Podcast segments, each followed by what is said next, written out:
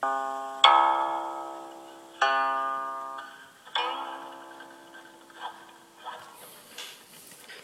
三国演义》第一回：宴桃园，豪杰三结义；斩斩黄金，英雄首立功。小多多今天作业怎么做的这么晚呢？看他表现这么好，讲一小段吧，把第一回讲完。却说玄德引关张来颍川。听得喊杀之声，又望见火光烛天，即引兵来时，贼已败散。这个贼兵已经被打散了。玄德见黄埔松、朱俊俱到卢植之意，跟他们说卢植的意思。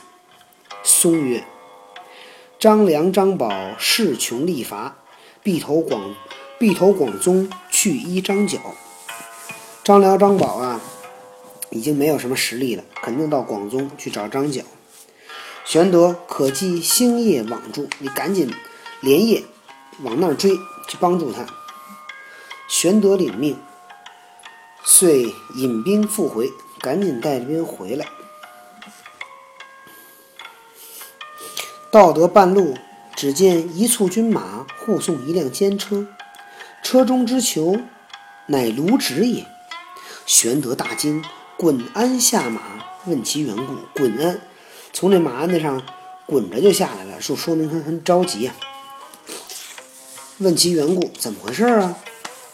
直曰：“我为张角，将刺可破，因角用妖术，未能继胜。朝廷差黄门左峰前来体探，问我索取贿赂。”说我呀围住了张角，马上就要打败了。张角呢使用妖术，我没打败，没打赢。朝廷派了一个黄门左峰前来探查，到我这儿慰问，跟我要钱。我答曰：军粮尚缺，安有余钱奉奉承天使？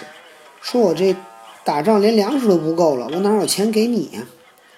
左峰夹恨，回奏朝廷，说我高垒不战，怠慢军心，怠慢军心，因此朝廷震怒，遣中郎将董卓来代将我兵，取我回京问罪。这左峰啊，拿不着钱，回去跟朝廷说，说我呢不出战，然后呢，这个跟把我的军队啊。弄得非常散漫，不想打仗。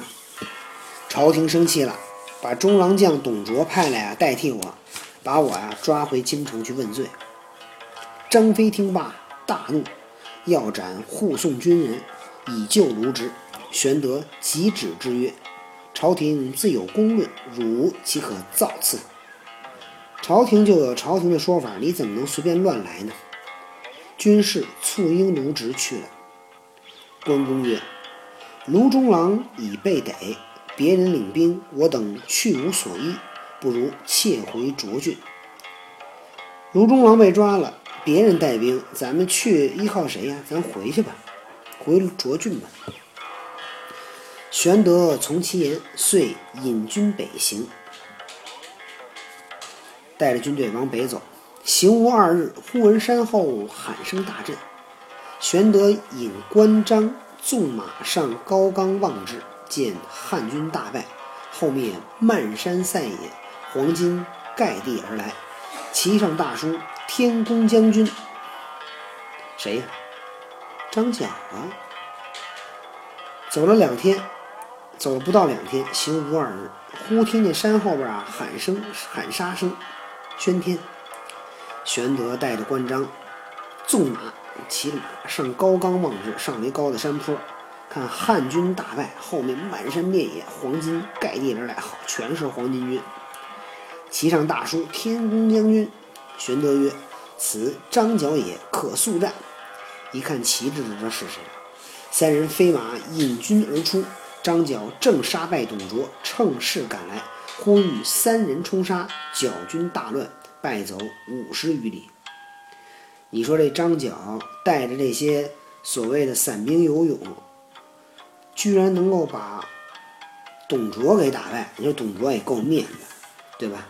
刘关张仨人就给这张角的军队给冲散了、冲乱了，你说呢。三人救了董卓回寨，卓问三人现居何职？玄德曰：“白身，啥官都没有，平民老百姓。”卓甚轻之，不为礼。董卓还怠慢他，不行礼。玄德出，张飞大怒曰：“我等亲赴血战，救了这厮。”他却如此无礼，若不杀之，难消我气。我们亲自去冒死相救，把他救下来，嘿，他这么不讲礼貌，我把他杀了，要不然就气死我了。便要提刀入帐来杀董卓。